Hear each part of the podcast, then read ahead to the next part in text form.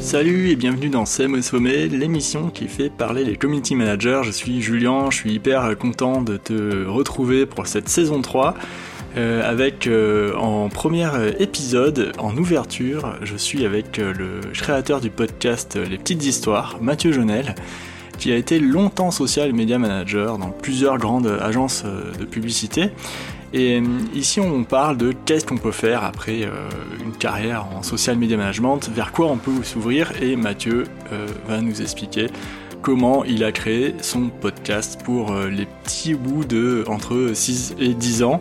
Donc, dans, le, dans cet épisode, moi, ce que j'ai trouvé intéressant, c'est de parler du processus créatif que tous les community managers doivent avoir. Hein.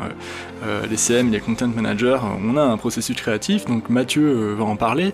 Comment il fait hein, au quotidien pour créer euh, plus de 200 épisodes de qualité sur son podcast? Comment on crée une histoire, une relation affective avec sa communauté? Ça, c'est des leviers très importants en community management, et ici, on va en parler pas mal dans, dans, cet épisode. Et ensuite, bien sûr, c'est quoi les leviers d'engagement avec un podcast? Comment on fait pour en retirer quelque chose? Et comment euh, les marques peuvent s'en inspirer. Donc euh, ben, je, te laisse euh, écouter cet épisode et, me faire un retour hein, comme tu peux sur Apple Podcast, Spotify, tout ça, ou sur mes réseaux sociaux, sur LinkedIn, sur Instagram. Donc n'hésite pas à m'envoyer un retour. Bonne écoute, à tout de suite. Salut Mathieu Salut Julien bah écoute, ça fait vraiment plaisir que tu participes au podcast aujourd'hui. C'est le, ça sera le premier épisode de la saison 3 de CM au donc je suis super content. Est-ce que tu peux euh, expliquer euh, qui tu es et, qu'est-ce que qu'est-ce que c'est le, le, podcast euh, Les petites histoires? Ouais, les petites histoires, c'est un podcast d'histoire pour enfants euh, où je diffuse entre une à deux histoires originales euh, par semaine. Et le podcast existe depuis juillet 2018. Je l'ai lancé complètement par hasard euh, en parallèle d'un projet qui était euh, un projet lié aux histoires pour enfants, puisque c'était une plateforme qui s'appelait Telming et qui euh, avait pour objectif d'offrir des histoires à lire aux enfants au travers d'un site web. Et ces histoires avaient euh, pour objectif d'être le plus accessible possible, c'est-à-dire que l'ambition c'était de fournir euh, tout un set d'outils pour permettre à tous les enfants, quel que soit leur niveau de maîtrise de la lecture ou les difficultés de lecture euh, qu'ils avaient et qu'ils rencontraient, comme la dyslexie par exemple, euh, bah, pour qu'ils puissent en fait profiter de, ces histoires. Et dedans, il y avait une dimension audio qui malheureusement en fait euh, en synchronisation audio-texte qui malheureusement n'est jamais sortie. Et donc je me suis dit bah, plutôt que de laisser moisir sur mon disque dur des fichiers audio, bah, c'était intéressant plutôt de les mettre à disposition. Et c'est comme ça en fait que j'ai lancé euh, j'ai lancé le podcast sans en faire euh, la publicité. Voilà. Et puis toi, euh, ouais, au début c'était donc un c'était un projet, un, loisir. T'avais tu, tu bossais en agence, c'est ça, et tu t'es dit je, je, vais lancer ce projet parce que ça m'intéresse vraiment. J'ai envie de faire ça, quoi. Alors non, c'est un peu plus extrême. Euh, c'est euh, en fait un jour, je me suis posé la question de mon avenir professionnel après 13 euh, ans de bons et loyaux services dans la publicité et une grosse partie dans le groupe Publicis que j'ai adoré. mais je me suis dit, bah, qu'est-ce que je fais en fait C'est quoi la suite? Est-ce que je reste et je continue à évoluer dans le groupe? Est-ce que je pars dans un autre groupe? Ou est-ce que finalement euh, je me lance dans quelque chose qui pouvait euh, moi me porter un peu plus. C'était pas une quête de sens, hein, c'était un projet euh, dont je pouvais être maître de la vision, que cette vision ne bouge pas, et puis un projet qui me tenait à cœur. Et en fait, assez naturellement et spontanément, l'envie d'écrire des histoires à des enfants, enfin pour des enfants, a, a, surgi. Je me suis dit tiens, je vais lancer le Netflix de la lecture pour les enfants, voilà, parce que c'était très à la mode à l'époque. Et je suis vraiment parti juste avec cette envie et ce pitch en tête, euh, sans forcément avoir fait de business Canva avant, sans forcément avoir fait d'études de marché. C'était vraiment une envie en fait de me lancer. Et euh, six mois après, euh, donc on était en novembre 2017, quand j'ai quitté Publicis, et six mois après, en fait, bah, je, je commençais à lancer mes premiers tests de, de la plateforme. j'ai rencontré plein, plein, plein, plein de problématiques. Et donc en fait, le podcast, c'est un side project de mon projet entrepreneurial en fait.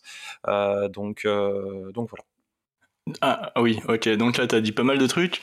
Euh, quelle, quelle, problématique t'as rencontré? Tu dis que t'en as rencontré pas mal. Euh, des problématiques de euh, je me lance trop vite euh, et je me je m'emprisonne en fait dans des euh, dans, dans une roadmap euh, que je m'étais fixé, donc des échanges que je m'étais fixé avec moi-même, euh, alors que bah en fait ça sert à rien puisque personne ne t'attend. Donc ce qui est intéressant en fait c'est plutôt d'être euh, en phase avec le, un bon timing et pas avec ton timing. C'est-à-dire que tu sors le produit quand il est vraiment prêt, tu passes par plus de phases de test que par euh, celles par lesquelles je suis passé. Euh, donc après des problématiques de euh, du X vraiment donc de parcours utilisateur, mais j'ai eu de la chance en fait de rencontrer les bonnes personnes au bon moment pour pouvoir faire évoluer euh, les parcours, donc ça c'était plutôt très cool. Euh, des problématiques après de positionnement parce que le positionnement dont je parlais à l'origine d'accessibilité, euh, techniquement parlant, bah, en fait je l'avais pas forcément intégré dès le début. J'avais juste envie en fait que mes histoires soient disponibles pour le plus grand nombre, mais j'avais pas creusé en fait à fond toutes les possibilités techniques. Au départ, je voulais juste partir avec cette synchro audio texte pour commencer simplement et deux trois autres petites features. Donc en fait le, le, le produit n'avait pas été bien éprouvé. Euh, et donc, euh, même si j'ai essayé de me recentrer, même si j'ai fait une campagne Ulule qui, où je cherchais un peu plus de 10 000 euros de, financement pour finaliser finalement le prototype, bah, en fait, j'étais tellement cramé, et puis en fait, j'aurais, ça aurait pu être un succès cette campagne Ulule. En fait, j'avais que des copains qui m'ont donné de l'argent, donc j'ai des copains qui sont géniaux, euh, mais j'avais pas de clients potentiels. Donc en fait, on, on, se place euh, on se place un an plus tard euh, en, en, mai 2019 et euh, bah, je me dis ok je vais arrêter le projet parce que tout seul c'est trop dur. J'ai j'avais gravi déjà un Everest mais j'en avais encore quatre derrière moi et j'avais pas forcément assez de cash mais surtout pas assez d'énergie pour faire ça tout seul. C'était beaucoup trop. Et donc je me suis dit bah ok qu'est-ce qui te reste?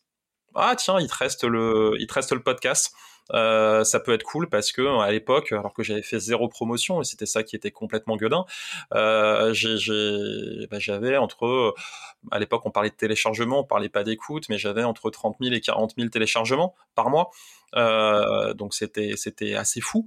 Et donc je me suis dit bah tiens il y a peut-être un truc à faire et je me suis vraiment lancé à 100% dans le podcast parce que j'avais la chance de pouvoir être encore au chômage. Parce qu'en fait, ton projet audio texte, au début, le t'as pas pensé au podcast direct, c'est ça? Non, pas du tout.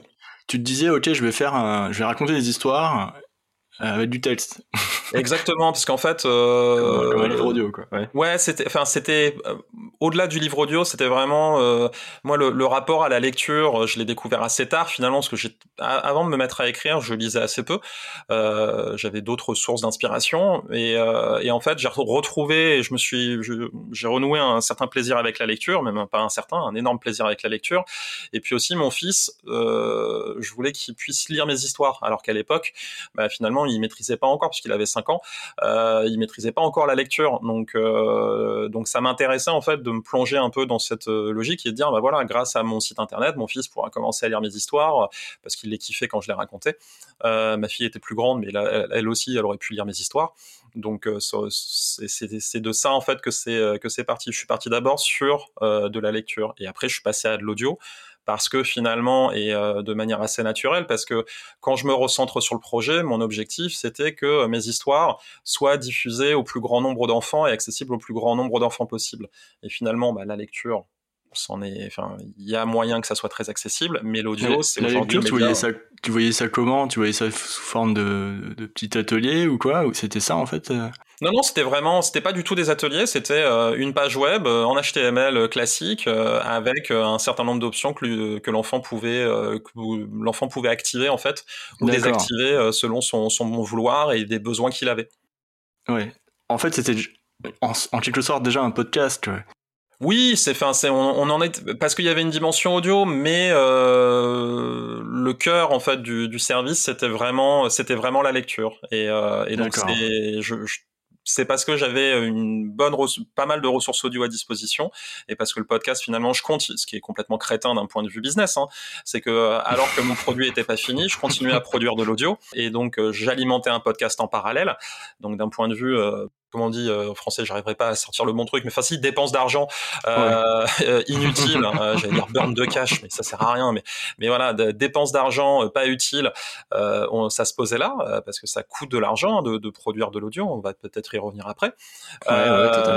mais mais voilà, donc du coup, non, je, je, continuais vraiment à fond sur la lecture et l'audio, je m'y suis vraiment mis quand j'ai fermé mon site, ce qui a été une décision un peu dure à prendre, mais ce qui a été l'une des meilleures décision que j'ai prise dans cette aventure. En fait, si je résume, tu t'es dit, ok, je vais faire un side project euh, pour pour euh, pour donner un, peut-être un sens à, mon après euh, enfin après 13 ans dans, la communication, un sens un peu plus en rapport avec ce que tu vivais toi personnellement avec tes enfants à, la maison. Tu t'es dit, ok, je vais je vais je vais créer quelque chose qui, où il va y avoir des histoires à raconter. Les enfants pourront lire en tout cas des histoires peut-être sur un site. Donc tu as lancé ton site et tu t'es dit, tu t'es dit, allez, il faut que je produise à fond pour que euh, les enfants puissent lire plein d'histoires et en plus en parallèle, je les mets en audio, donc je vais les mettre sur un podcast et euh, euh, je vais en produire énormément. Et à la fin, tu t'es dit, oula, je suis en train de m'épuiser et de dépenser énormément d'argent alors que j'ai pas une énorme audience ou j'ai pas encore bien euh, défini mon positionnement, c'est ça? C'est ça. C'est vraiment, j'insiste sur le fait que c'était pas du sens, c'était vraiment une envie, ce qui est pour moi un peu différent. Euh, c'était vraiment une envie d'avoir un projet dont j'avais la maîtrise de la de la vision et que cette vision bougeait pas parce que moi j'étais planeur stratégique euh, à, à l'époque et mon métier ça consiste à, euh, avoir une vision, donner une vision et un cap pour des, des projets. Donc ça c'était quelque chose d'assez important. Et effectivement derrière c'était d'abord de la lecture. Il y avait l'audio, euh, il y avait l'audio en parallèle. C'était effectivement une envie qui était très connectée à ce que je vivais avec mes enfants aussi. Hein. Donc ça, c'était euh, c'était super important. Euh, et donc donc voilà. Ok, tu vois, c'est marrant. Et, et quand tu dis Qu'est-ce qui t'a fait prendre conscience que la, plateforme de lecture, en fait, finalement, c'était une impasse? C'était une impasse parce que j'avais, enfin, c'est vraiment, et c'était ça qui est intéressant avec Ulule, hein, c'est d'ailleurs, c'est beaucoup utilisé pour ça, parce que, en fait, les gens aimaient bien le projet, mais on n'avait pas, il n'y avait pas forcément une utilité. L'utilité, elle pouvait être super forte pour les enfants 10, réellement, les enfants dyslexiques notamment, euh, mais les 10 en général, pouvaient trouver une utilité dans la plateforme, mais euh, c'était euh, j'avais pas forcément de légitimité parce que je, je venais de nulle part en fait. Je venais de la communication. Je suis pas forcément enfin je, je ne suis pas un auteur connu et je je l'étais encore moins à l'époque. Euh, donc j'étais pas légitime sur l'écriture. J'étais pas légitime d'un point de vue technologique même si j'avais trouvé euh, des partenaires qui, qui l'étaient. J'étais pas forcément connu dans le monde associatif 10 euh, etc et donc en fait là où je me suis rendu compte donc ça, c'était les Everest en fait que je devais derrière euh, franchir, même si ma campagne Ulule euh, était euh, avait été un succès si j'étais allé jusqu'au bout. Et en fait, euh, c'est surtout que je me suis rendu compte via Ulule que, je, alors de mémoire, j'avais, je crois, 90% des gens qui avaient donné, c'était des copains.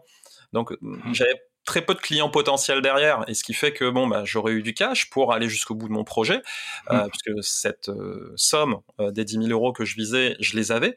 Mais j'ai demandé à des copains de retirer leur argent pour que le projet capote parce que je me suis dit non ça sert à rien. Ça sert à rien tu n'as pas assez de clients potentiels. Donc si tu t'entêtes peut-être que tu aurais raison de t'entêter. Mais tu as passé un an à fond à tout donner et euh, en fait, le projet tout seul, tu vas pas y arriver. Et c'était trop tard, euh, entre guillemets, ou peut-être que ça l'était pas, d'autres auraient réussi, hein, mais c'était trop tard pour que je puisse réussir euh, à continuer tout seul ou à trouver d'autres le temps de trouver d'autres personnes. Il y aurait peut-être eu du temps qui serait passé, ça aurait été trop compliqué après pour avoir un projet qui soit viable et, et, vraiment et vraiment y aller à fond quoi. Ouais, mais c'est bien quand même tu te sois rendu compte euh, au bout d'un an, c'est jamais trop tard à mon avis, mais enfin de, de, de, se rendre compte de genre de qu'il faut arrêter quoi. Enfin c'est une sagesse en, tout cas en quelque sorte, parce qu'il y a des gens qui s'acharnent, qui s'acharnent et qui s'épuisent et, et ça fait des burn-out euh, énormes euh, pendant des mois après. Euh, donc toi peut-être tu as eu un déclic avec ta, avec Ulule quoi en crowdfunding, donc du coup c'est chouette tu vois. Et puis du coup tu t'es dit ok en fait peut-être aussi la, la spécialité, enfin 10, euh, enfin faire, des, faire des, des projets pour les, les, enfants dyslexiques. Peut-être aussi c'est une, une, spécialisation un peu dure, euh, comme enfin un peu complexe. Et toi, tu t'es dit, moi, je veux ouvrir vraiment au maximum. C'est peut-être ça, non qui... Non, vraiment pas. C'est moi, ça m'intéressait justement parce que ça donnait encore plus de sens au projet. C'était hyper intéressant. Ça pouvait se connecter. Enfin, je j'étais, je, je, je j'avais entrepris les démarches pour que ma société devienne une entreprise à mission. Donc c'était vraiment euh, hyper intéressant. Mais euh, c'est vraiment ce côté. Euh, t'as pas de commu en fait suffisamment forte à la base. Euh, la communauté à laquelle tu dois te connecter, en fait, les portes d'entrée sont extrêmement dures à pénétrer parce que tu viens en fait dans un monde associatif où toi tu as une démarche qui est une démarche commerciale, mine de rien, et c'est pas forcément évident. Euh, C'était vraiment des communautés en fait.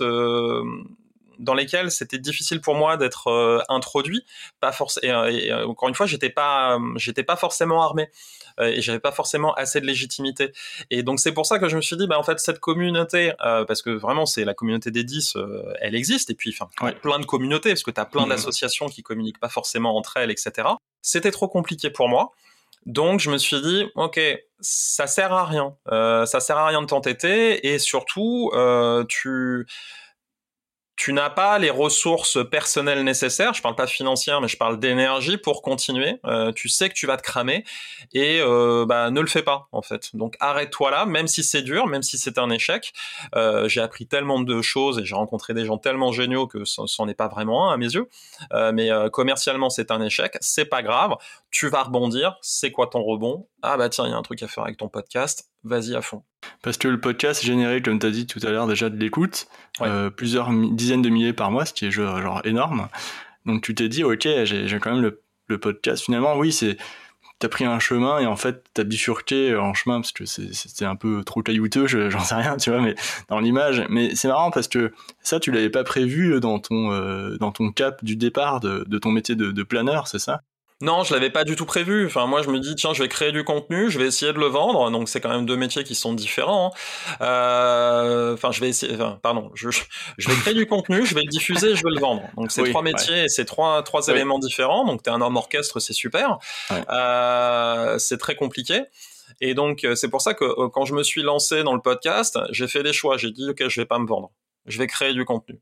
Je, vais devenir créateur de contenu. Je suis créateur de contenu. C'est là où je suis le plus à l'aise. Euh, donc, euh, je vais rejoindre Acast parce qu'il se lançait à l'époque. Euh, Acast, c'est une régie. Enfin, c'est à la fois une solution de diffusion de podcast, mais c'est également euh, une régie publicitaire. Donc, c'est eux qui vont me vendre. Euh, ils ont accepté hein, de, de, me signer parce qu'à l'époque, ils sélectionnaient, et ils continuent d'ailleurs de sélectionner les podcasteurs qui, qui le signent euh, au sein de leur régie, même s'il y a deux dimensions aujourd'hui chez, chez Acast. Il y a une dimension open dans laquelle tout le monde peut venir. Euh, et puis il y a une dimension un peu plus euh, premium euh, business où euh, c'est simplement les, les, gros podcasteurs qui sont mmh. représentés par Acast, un petit peu comme peut le faire Webedia ou d'autres avec des, des youtubeurs par exemple. et donc voilà, je dis ok, la vente c'est pas pour moi. Moi, je vais me concentrer sur le contenu. Et je me suis vraiment concentré sur le contenu en disant, OK, comment est-ce que je crée un meilleur, un encore meilleur contenu pour les enfants?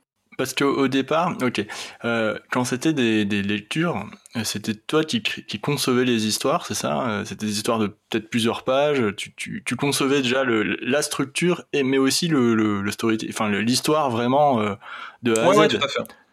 Et ça, ça pour faire ça, toi, tu euh, t'as as dit que t'as appris, t'as commencé à, à, lire un peu assez tard et, et, et l'écriture, c'est quelque chose que tu as appris dans ton ancien job de communicant ou, ou, tu t'es mis dans des ateliers euh, créatifs pour apprendre à écrire ou comment ça s'est passé?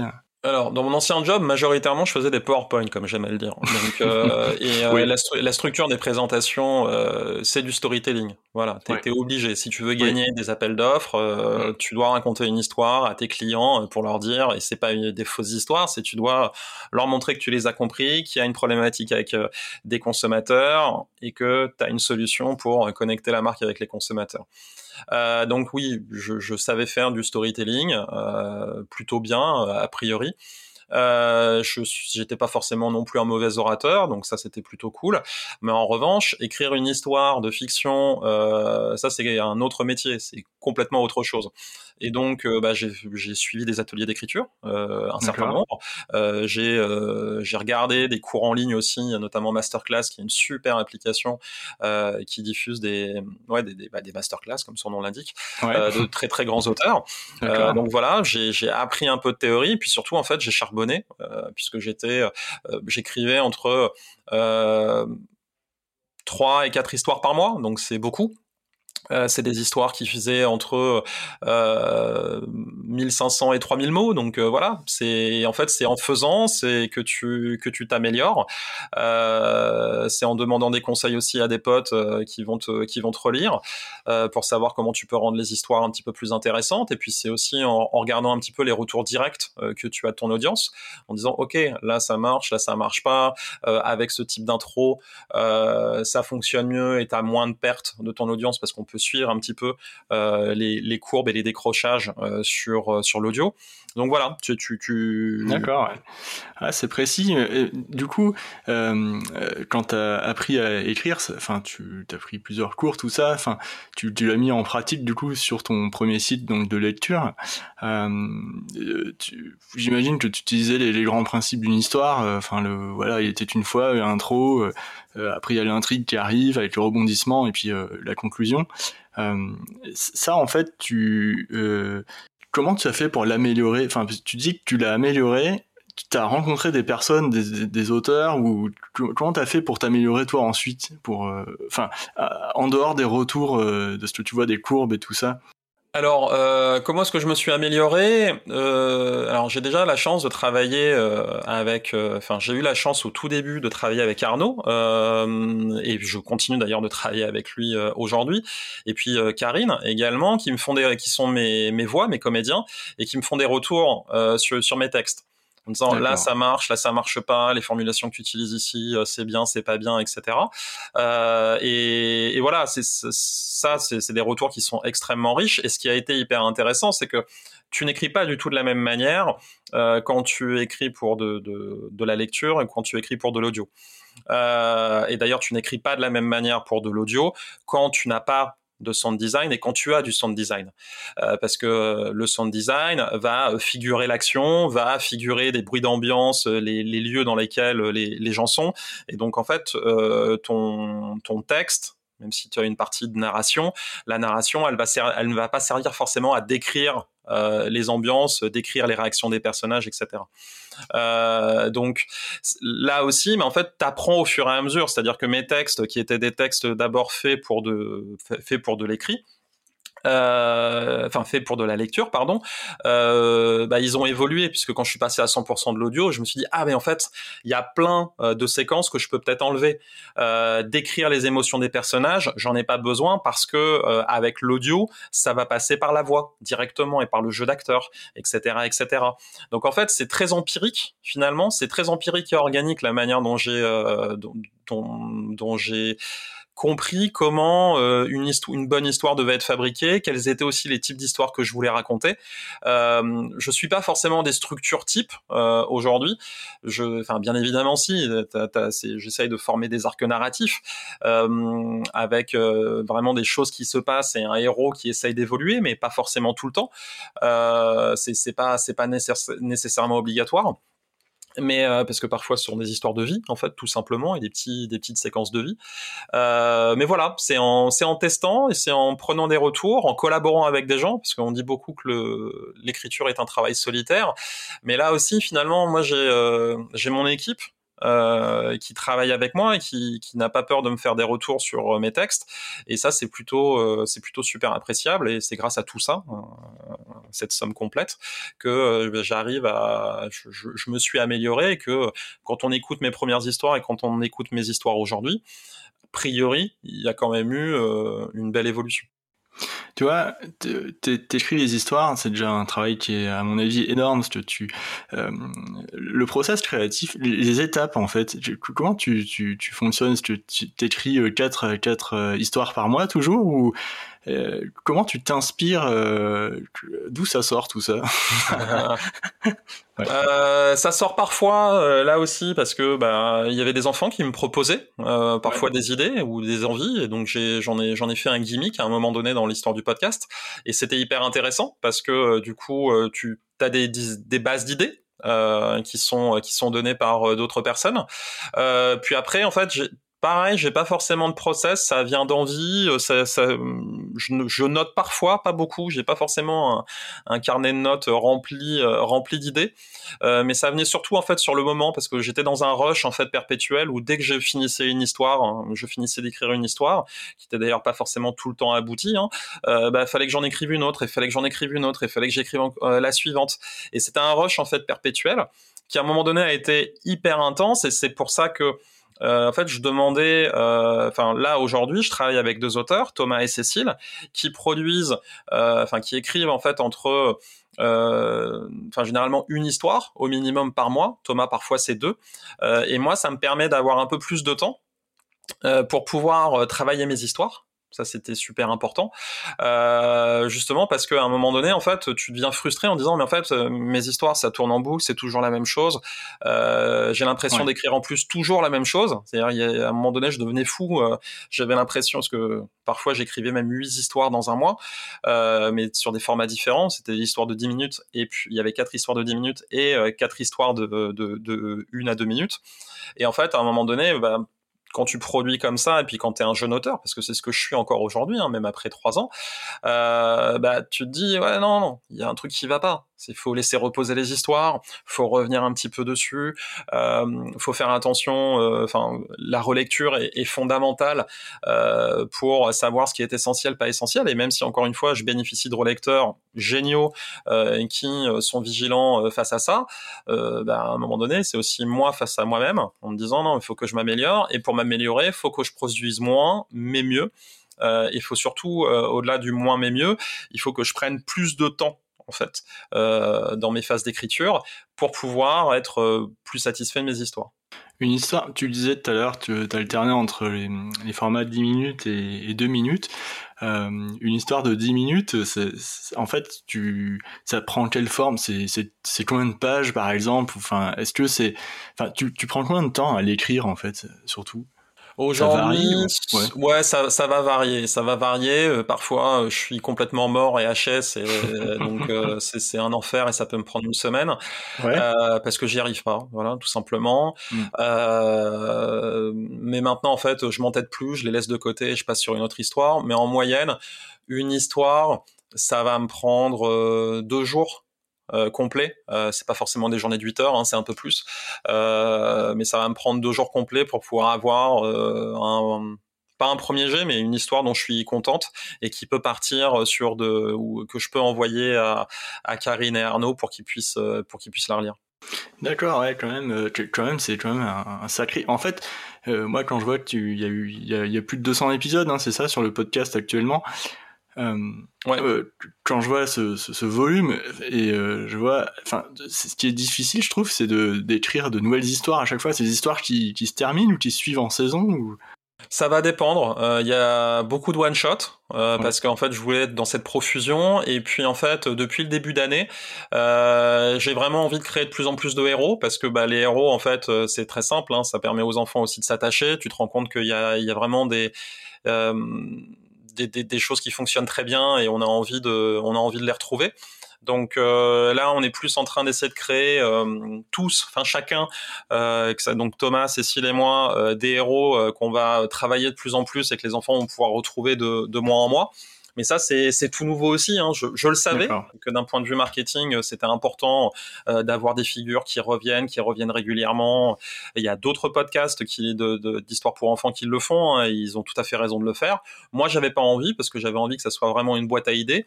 Et aujourd'hui, bah, en tant qu'auteur, j'ai envie justement de travailler des univers.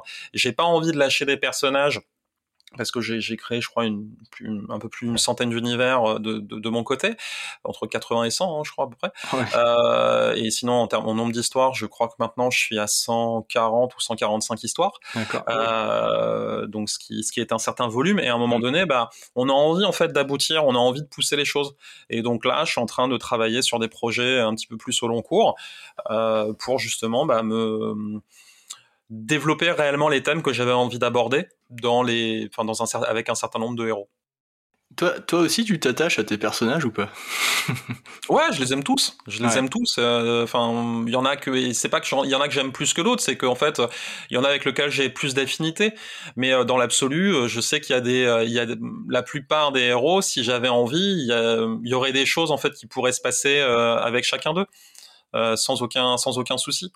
Mais euh, ma, plus grosse fierté, euh, là, ça a été de créer justement un héros euh, en début d'année avec les enfants, donc une héroïne en l'occurrence. Et, donc là, ça a été, ça a été absolument génial et grisant en fait pour bah, créer un univers avec les enfants.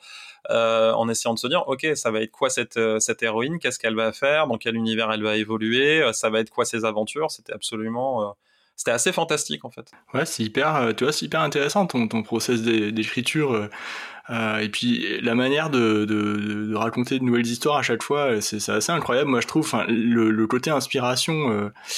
Euh, euh, tu, tu, dois. Comment tu fais quand t'as pas d'idée euh Non, c'est souvent des associations en fait. Tu te dis bon bah ok, tu, tu vas tu vas juxtaposer deux mots euh, et, euh, et tu vas essayer de dire bon bah voilà c'est un enfant qui aime les masques. Voilà, c'est un enfant. Enfin, la, juxtaposition, c'est une histoire que je vais rediffuser à la rentrée qui s'appelle L'enfant masqué.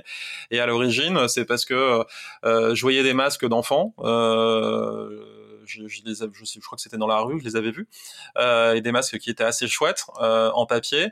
Et euh, je me dis, tiens, mais et si un enfant avait plein de masques, genre une collection de ouf de masques, qu'est-ce que ça pourrait donner comme histoire? Voilà et tu et tu juxtaposes tu, tu juxtaposes des, des choses comme ça. Ou une autre histoire que j'adore mais c'est typiquement un univers sur lequel j'ai du c'est mon univers préféré mais c'est celui avec lequel j'ai le plus de mal aujourd'hui créativement J'arrive pas à retourner dedans pour le moment, à exprimer tout ce que je veux. Euh, c'est un vrai blocage, mais c'est euh, que deviennent les amis imaginaires quand ils disparaissent. Euh, voilà, ça si toi ça peut être des questions comme ça et, d'essayer de se dire ok ils deviennent quoi et, est-ce que tu peux créer quelque chose de chouette autour de ça? Pour, toi c'est quoi une bonne histoire? S'il y a des ingrédients que tu mets à chaque fois ou c'est ta recette secrète ou non, une bonne histoire, c'est c'est une histoire qui arrive à transporter les petits et les grands. Euh, c'est une histoire qui arrive à réunir, euh, qui arrive à réunir, enfin qui, qui, qui, arrive à transporter les enfants et qui fait pas chier les parents, euh, pardon pour la vulgarité. Euh, mais voilà que les, que les, que les parents ont pas l'impression de subir quand ils l'écoutent oui, ou ils la réécoutent. Quand ils sont en voiture, ils sont bloqués. voilà, c'est ça. C'est une histoire en fait où c'est pas forcément. Après, c'est une vraie bonne histoire. C'est une histoire qui va être, enfin les meilleures histoires pour moi, c'est des histoires qui sont intergénérationnelles euh, et qui et qui arrivent à provoquer des émotions et à taper très très fort euh, euh chez les gens, émotionnellement parlant. C'est c'est ça. J'ai pas la prétention d'en avoir fait, mais aujourd'hui, parce que j'ai ces retours-là et c'est, je pense, ma plus grosse fierté, j'ai des retours très positifs de parents et d'enfants qui me disent, à, part égale, on adore les petites histoires. Et donc ça, c'est une, c'est une vraie victoire. Et donc, euh... Tu vois, ça c'est marrant quand tu, tu dis qu'il y a des retours autant des parents que des enfants. Le, podcast, il s'adresse à des... Enfin, on le voit hein, sur le site internet, euh, entre 6 et 10 ans. Euh, ça, c'était une, une volonté dès le départ de dire, ok, je vais créer des histoires pour des enfants de 6 à, à 10, 12 ans et plus peut-être. Ou oui, c'était une volonté parce que c'était l'âge de mes enfants à l'époque. Euh, c'était le créneau en fait sur lequel ils étaient. Ils étaient encore en primaire euh, tous les deux.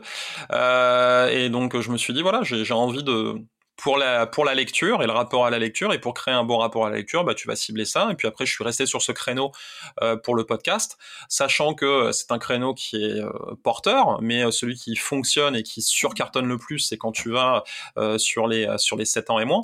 Ça, c'est une certitude, euh, parce que les, parents sont à la recherche d'énormément de contenu. Mais moi, je reste sur ce créneau-là parce que c'est aussi euh, le type d'histoire que j'aime inventer, en fait on peut avoir une certaine complexité euh, d'histoire. Pour les plus petits, en dessous de 5 ans, c'est différent. Les structures d'histoire sont pas les mêmes. Euh, donc euh, voilà, c'est là où je peux me marrer. C'est là aussi où on peut avoir un, un, certain débit en fait aussi qui parce que quand tu t'adresses à des plus petits, il faut que tu sois sur un débit un peu plus lent. C'est pas que les enfants soient teubés, hein, c'est pas du tout ça, mais c'est ce sont des conventions. Et quand il y a un débit rapide euh, et que tu es sur des histoires longues qui font 10 minutes, parce que 10 minutes ou même un quart d'heure, ça commence à être long pour les, pour les plus petits, mm. quand tu as un débit et un flow euh, comme le mien par exemple qui est très très rapide, euh, c'est pas, pas évident à. C'est pas évident à, de, de, tenir en haleine les enfants, donc c'est pour ça, généralement, ouais, c'est, je, sais, alors il y a des enfants de 4 ou 5 ans qui m'écoutent, mais euh, majoritairement, l'âge moyen chez moi aujourd'hui, enfin, de chez mes auditeurs, pardon, il, est de, il est de 7 ans. Ok, ouais, donc ça c'est pas mal, mais du coup alors, euh, sais, euh, comment tu fais pour euh, pour continuer à engager tes, auditeurs, tes petits auditeurs et auditrices, et peut-être aussi les parents en dehors du podcast? Comment tu fais pour dépasser ça? Parce qu'on en parlait l'autre jour, cette dimension, comment fidéliser en fait la, communauté et toi, enfin c'était un blocage que tu avais en, juin. Je sais pas si, tu as dû bosser dessus cet été, j'imagine. ouais, en fait, c'était même un blocage que j'avais avant. En fait, euh, au début, c'était pas une question de syndrome de l'imposteur, parce que je pense pas l'avoir euh, déjà euh, éprouvé, mais c'était que euh, j'ai toujours considéré que les petites histoires c'était un travail d'équipe. C'était le projet de Mathieu Jonel, euh, mais c'était un projet d'équipe parce que il y a Abel qui va s'occuper de l'enregistrement, Karine Arnaud j'en ai déjà parlé, qui, qui sont comédiens, Thomas et Cécile aujourd'hui qui sont bah, des auteurs récurrents puisqu'ils sont là tous les mois. Il y a Celsian qui va s'occuper du montage, il y a Léa qui parfois s'occupe de, du design sonore de certains épisodes. Euh, ou d'autres personnes euh, qui peuvent qui peuvent le faire. Et puis il y a euh, plein d'illustrateurs en fait qui, qui font les covers. Donc pour moi en fait je, suis pas tout seul. Et donc en fait pendant très longtemps je, je, je parlais peu en fait. C'était pas Mathieu, enfin Mathieu existait pas. et donc le le premier truc et je crois que ça a été j'ai commencé ça en 2020 en fait finalement. Je pense que c'était pas assez proche, euh, je pense. Euh, c'était un tout petit peu avant. Ouais, je pense que c'était un tout petit peu avant euh, les le, le, le, Covid, cet événement fabuleux qui n'a rien changé dans le monde. je rigole. cet événement ouais, incroyable hein, et hallucinant. Le, j'ai commencé à prendre la parole en tant que Mathieu. J'ai commencé à faire des rendez-vous où justement, bah, j'expliquais qui j'étais, j'expliquais le projet des petites histoires j'expliquais que c'était parce que il y avait plein de gens qui pensaient que parce qu'il y a Telming euh, derrière, euh, il y a une société derrière les, les petites mm. histoires. Euh, et en fait, il y avait plein de gens qui pensaient que c'était une grosse boîte, euh, qu'on avait euh, des moyens et tout, etc. Alors qu'en fait, pas du tout. Je veux dire, c'est des bouts de ficelle. on essaye de, de, faire le plus de qualité possible. Hein. C'est vraiment, c'est vraiment le truc le plus important pour nous. On essaie d'être au taquet, mais on est limité dans, dans nos moyens. Et donc euh, c'était important pour moi d'expliquer, et puis c'était important pour moi aussi de commencer à prendre la parole et de m'incarner en tant que tel, parce qu'effectivement je suis, on va dire, l'un des meilleurs représentants du projet, puisque c'est moi qui suis le porteur du projet, et que je suis euh, l'un des auteurs euh, principaux.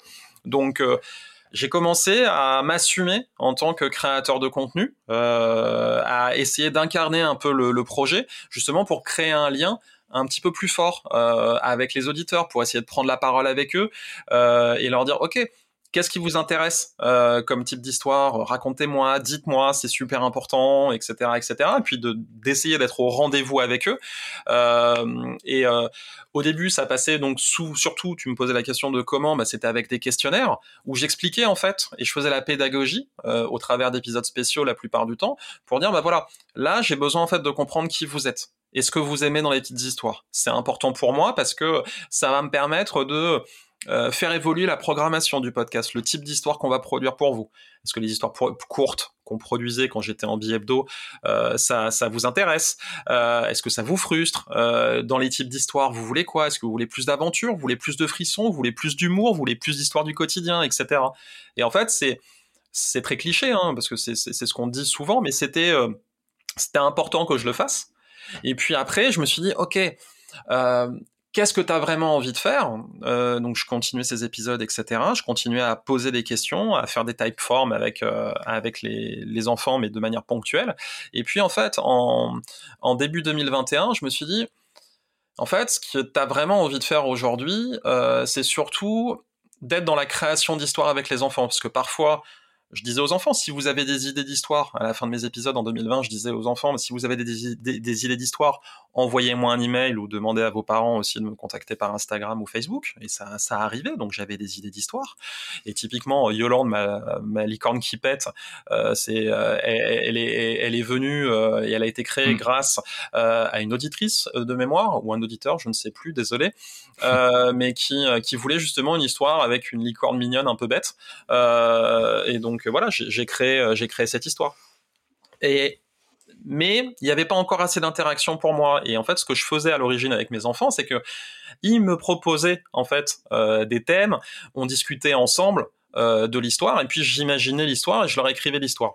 Et donc en début d'année, bah, j'ai fait ça. J'ai dit, ok les enfants, là, ce qu'on va faire, et c'était au mois de mars, il y a un questionnaire et tous les mardis, en fait, on va se donner un, je vais vous donner un rendez-vous tous les mardis pour que on construise une histoire ensemble. Et donc, au début, on va choisir les ingrédients. Donc, on va choisir le héros, on va choisir l'événement déclencheur, donc c'est-à-dire le, la, grosse situation ou la catastrophe qui peut se passer. On va choisir euh, les, euh, les, les ennemis, on va choisir un objet spécial, on va choisir des rebondissements, etc. Et je vais commencer le début de l'histoire je pitchais le début de l'histoire le, mardi suivant, et à la fin de cet épisode, je disais aux enfants, OK, là, il y a des embranchements, qu'est-ce qui va se passer? À vous de le décider. Rendez-vous sur, Typeform. Enfin, je disais pas Typeform, mais je, donnais rendez-vous sur mon site et il y avait une URL de redirection. D'accord. Euh, et donc, ça a marché comme ça. Et ce qui a été quand même assez fou, et là aussi, c'est une fierté qui est une fierté immense, c'est que l'interactivité et le podcast, c'est éclaté. Vraiment, il n'y a, a, pas pire.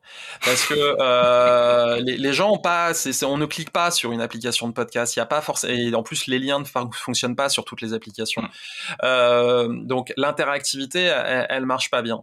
Et malgré en fait ce défaut, sachant que je m'adresse à des enfants, hein, avec leurs parents la plupart du temps qui écoutent, mais donc sachant que j'avais cette difficulté d'interactivité euh, avec des clics complexes moi, j'appelle ça des clics complexes. Et puis que je m'adresse à des enfants qui n'ont pas forcément l'habitude euh, d'interagir avec de l'audio. C'est pas évident parce que quand tu écoutes en plus un épisode long, il peut se bloquer, tu vois, sur un téléphone. Ça peut se bloquer, mmh. etc. Ou tu es sur une enceinte connectée, c'est pire. Tu vois, si tu peux cliquer sur une Et puis, euh, les enfants, ils sont pas sur les réseaux sociaux. Enfin, non, voilà. Si c'est 10 ans, surtout. Non, non, et puis ils ont pas forcément l'habitude, tu vois, le, enfin, pas, pas, tout le temps en tout cas, pas tous. Et, et donc malgré ça, bah, sur les premiers posts, enfin les, les, les, les, premiers épisodes interactifs comme ça que je voulais créer, mm.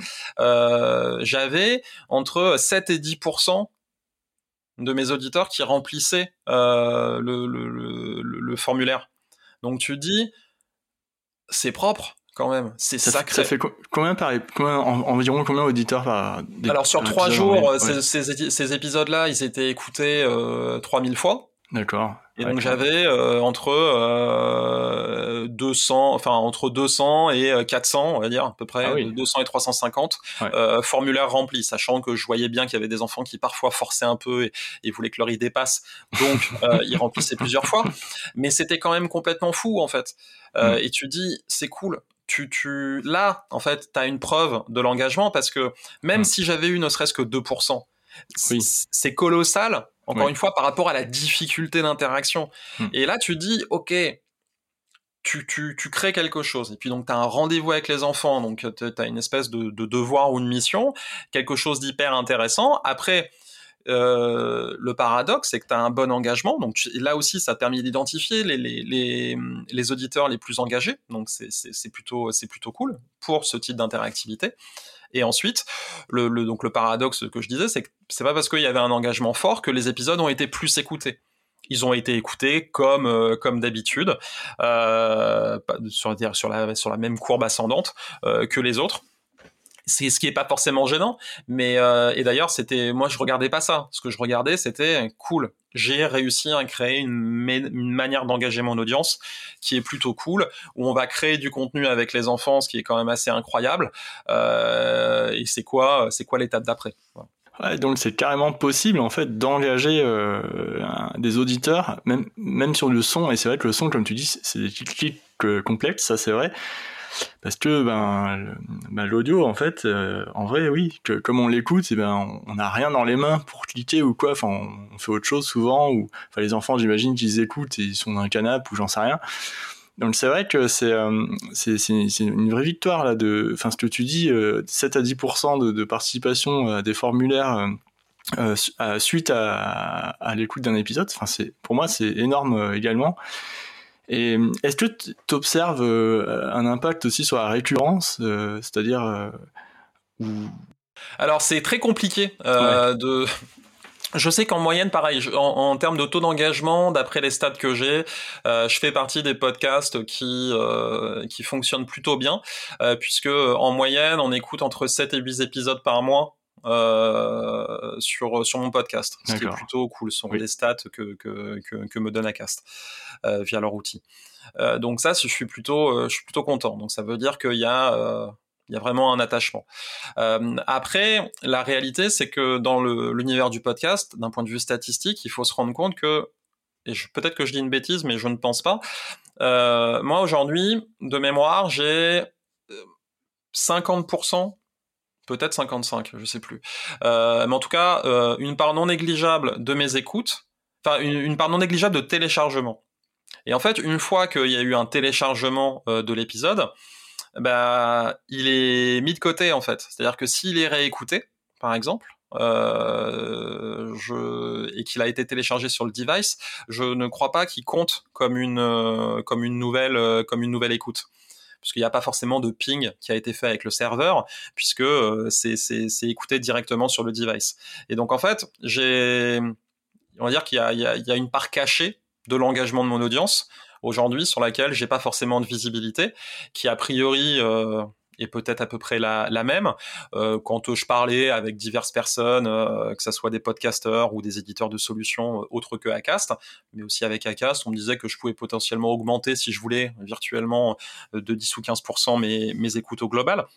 Mais voilà, donc je sais qu'on m'écoute, je sais que je suis réécouté, mais je sais aussi qu'il y a une part de, ma, de, mes auditeurs sur laquelle je ne sais pas en fait quel est leur engagement réel, ce qui est frustrant, mais c'est pas très très grave, euh, parce que encore une fois, euh, ouais, c'est ça qui est fort avec les enfants en fait. Et puis c'est ça qui est fort avec euh, la fiction et la fiction pour enfants, c'est que le taux de réécoute il est souvent important. Alors que souvent, quand tu es sur de la fiction adulte ou quand tu es sur euh, des talks ou ce genre de choses, le taux de réécoute, euh, il n'est pas forcément aussi important.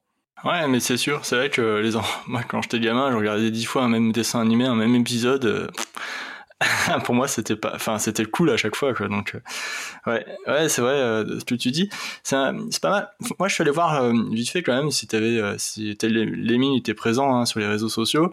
J'ai vu des, comptes hein, sur pas mal de réseaux sociaux. Euh, mais ils sont pas forcément actifs ou quoi. C'est quoi l'idée en fait? Tu t'es dit bon en fait ça sert à rien d'être présent sur les réseaux sociaux, ça me donne du boulot et, en plus je vais peut-être pas toucher ma, euh, mon cœur d'audience quoi euh, principal. Ou c'était pour garder un lien avec les parents ou c'est que les parents voient quand même que ça qu'est-ce que c'est en, en ziotant rapidement alors c'est euh, au début je me suis dit je vais être présent partout parce que c'est important, euh, voilà puisque c'était la norme, c'était la convention. Euh, et puis en fait je me suis rendu compte que effectivement le bénéfice, euh, si je publiais par exemple pas sur Facebook, est-ce que ça avait un impact ou pas sur mes audiences Zéro impact. Euh, la publication sur Insta ou pas, est-ce qu'il y avait un impact ou pas? Finalement, il y en a pas. et en fait, après, je me suis dit, bon, peut-être que Facebook, tu peux le laisser de côté pour le moment, euh, parce qu'en plus, c'est relou, si tu veux, sur Facebook, euh, tu peux pas programmer tes posts, parce que si tu veux faire des posts euh, type article qui génèrent du clic, enfin, qui, qui, qui, quand tu as un clic qui est fait sur ton post, ça te renvoie directement sur ta page. Il faut en fait que mon épisode soit publié. Mon épisode est publié à 6 heures du mat. Donc, pour avoir l'URL, c'est pas forcément évident. Oui. voilà, c'est, donc c'est un peu relou. donc, je me suis dit, bon, économise-toi sur Facebook. Instagram, je trouve que c'est quand même intéressant parce que on peut communiquer avec les gens. Il y a cette logique de mailbox quand même qui est, je trouve, super intéressante. Euh, et puis, Euh, mine de rien, il y a quelques réactions aujourd'hui et ça commence en fait euh, où euh, j'ai des parents et des auditeurs, euh, enfin c'est des parents, c'est pas les enfants, mais qui vont réagir en disant on a aimé, on n'a pas aimé, etc., etc. Donc pour garder, on va dire un stage, je trouve qu'il est intéressant, même s'il faudrait que je fasse plus euh, pour pouvoir essayer de gagner plus en followers, euh, parce que c'est pas avec des posts en fait que je vais gagner des followers. Il faudrait que je fasse des reels, il faudrait que je me montre plus, il faudrait que je fasse des stories, etc., etc. C'est un sacré euh, engagement aussi au niveau du temps. Ouais. c'est ça. Et je me dis qu'aujourd'hui, J'aimerais le faire, mais j'ai pas forcément le temps et j'ai pas trouvé encore l'angle. Peut-être que je suis trop perfectionniste, hein, mais je j'arrive pas à trouver le, le, le, truc qui pourrait être intéressant et qui pourrait rendre intéressant euh, la chose. Donc voilà, sur euh, LinkedIn, je l'utilise, mais c'est plus moi, Mathieu Jonel, que Telming euh, ou que les petites histoires qui sont mises en avant. Et là, pour le coup, il y a quand même un impact. C'est-à-dire que quand je poste, je vois qu'il y a, y, a, y a, parfois quelques petites inflexions euh, sur le euh, quand des posts fonctionnent très très bien euh, sur les sur les écoutes. Donc ça, je suis plutôt je suis plutôt mm. content. Et puis c'est aussi très important que je sois présent parce qu'on va en parler après, euh, j'imagine, mais euh, pour montrer que euh, bah, c'est un, c'est quand même un sacré bon podcast. J'y crois quand même à ce projet et donc pour euh, potentiellement essayer de se connecter avec des annonceurs ou les rassurer, etc., etc. Bah, c'est important en fait d'être euh, d'être présent. Et ensuite, il y a un autre point qui est pas un réseau social mais qui est important pour moi parce que ça me permet en fait c'est le support avec lequel je suis le plus à l'aise, c'est la newsletter, l'infolettre des petites histoires, où là, en fait, j'ai parlé des coulisses euh, du, du, du, podcast. Euh, une fois, euh, alors c'était une fois par semaine. Là, je pense que je vais changer le, le format. Je n'ai pas encore arrêté les choses, mais justement pour parler du podcast, pour parler des actualités, parce que c'est aussi super important euh, de, de, montrer et, et, que bah, aujourd'hui j'ai 8000 personnes qui sont abonnées à ma newsletter et donc c'est pas négligeable en fait de pousser euh, de pousser de l'information à ces gens qui euh, potentiellement pourraient être intéressés soit pour écouter les histoires soit aussi parce que j'ai des projets annexes euh, bah, qui pourraient être intéressés par ces par ces projets annexes Ouais, c'est ben c'est c'est logique en même temps. C'est vrai que tu, comme tu l'as dit tout à l'heure, tu préfères bosser à fond la qualité de ton ton format, ton, de, de, ton contenu sur sur le podcast et, et, si derrière ça il y a y a plein de canaux, c'est sûr, c'est intéressant tous ces canaux de réseaux sociaux, mais en même temps, enfin, ton cœur d'audience, il, est pas forcément dessus. Bon, il y a les parents, bien sûr, qui sont euh, qui sont importants, mais sur LinkedIn, en fait, c'est que des parents finalement quand ils pensent, enfin, pratiquement que des parents, euh, les gens. Donc, euh, c'est vrai que en fait, au, final, c'est vrai que tu as besoin juste d'être sur LinkedIn et, et, un peu sur Insta pour pour ceux qui sont pas trop sur LinkedIn, et, puis voilà quoi. Mais ouais, c'est. Ouais, je suis très Pardon, excuse-moi. Je, je, suis très, euh, je suis très service minimum en fait euh, sur les sur les réseaux. Ce qui est une, ce qui je pense est une erreur parce que je, je, je, pourrais essayer d'engager différemment les parents, il faudrait peut-être que je le fasse, mais en fait, ce qui m'intéresse, c'est plutôt de me prendre la tête sur comment est-ce que je crée des formats audio qui sont engageants. Parce qu'en fait, moi, l'audio, la voix, j'adore. Donc, à un moment donné, euh, c'est comment est-ce que je crée des formats interactifs. Euh, avec les enfants euh, pour, euh, et pour essayer d'avoir leur retour, pour construire des histoires. peut-être qu'il y a d'autres choses que je vais réussir à faire, peut-être, et ça j'adorais, mettre en place un répondeur pour que les enfants m'envoient des, en plus c'est faisable et assez facile aujourd'hui, mettre un répondeur à histoire. Euh, je, je, pense aussi à d'autres choses qui pourraient être annexes et créer des rendez-vous notamment littéraires euh, ou, ou d'autres choses. Euh, mais, euh, mais voilà, il y a, y a, plein de petites choses comme ça en fait que je pourrais réussir à créer pour créer de l'interactivité, pour euh, rajouter de la valeur. Mais je trouve que vu que je suis un créateur de contenu audio, euh, il faut d'abord que j'essaie d'exploiter au maximum euh, le support que j'utilise, euh, le format que j'utilise, donc le format audio podcast. Euh, et après, il y a probablement des, euh, des, activités périphériques, des contenus périphériques à créer. Je suis en train d'y réfléchir. Euh, et d'ailleurs, je ne sais pas que je suis en train d'y réfléchir, c'est en septembre, le 5 et le 12 septembre, j'ai la chance en fait de pouvoir animer des ateliers de création d'histoire avec les enfants. Et là, en fait, c'est très cohérent avec ce que j'ai commencé à construire en début d'année euh, pour les histoires co-créées avec les enfants. Euh, et là, l'idée, bah, c'est de le faire en live avec eux et euh, l'histoire qu'on arrivera à créer ensemble, bah, euh, elle sera diffusée sur les euh, sur les petites histoires. Oui, c'est alors ça justement c'est une question dont je vais parler juste après ça rentre un peu dans, la thématique engagement, mais aussi comment, comment tu vis tout ça. Parce que le podcast aujourd'hui, les petites histoires, ils totalisent combien d'écoutes par an C'est énorme, non? C'est plusieurs millions alors par an, je suis pas capable de te le dire. Euh, par mois, euh, alors là, j'ai changé de format parce que je suis passé du format euh, bi-hebdo au format hebdo. je suis à un peu plus de 200 000 aujourd'hui. Quand j'étais en format par mois, pardon. quand j'étais en format bi-hebdo, j'étais à plus de 300 000.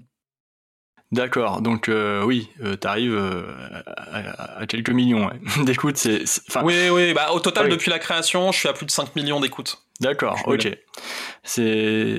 Du coup, c'est énorme. Et est-ce que à, partir de quel moment tu as commencé à en vivre? Est-ce que tu en vis aujourd'hui ou pas? Bah non, jamais. À, aucun moment je n'en ai vécu. Non, non. Euh, pourquoi? C'est assez simple. Il euh, y a beaucoup de podcasteurs qui sont euh, dans la frugalité, comme disent certains. C'est-à-dire que on fait, on, dépense le moins possible. Moi, je suis à l'opposé de ça. Je, c'est pas que je dépense le moins possible, c'est que je suis obligé de dépenser de l'argent parce que tu ne peux pas écrire, enregistrer, monter, faire le sound design sur une base hebdomadaire, c'est pas possible. Voire bi-hebdomadaire, c'est suicidaire. Oui.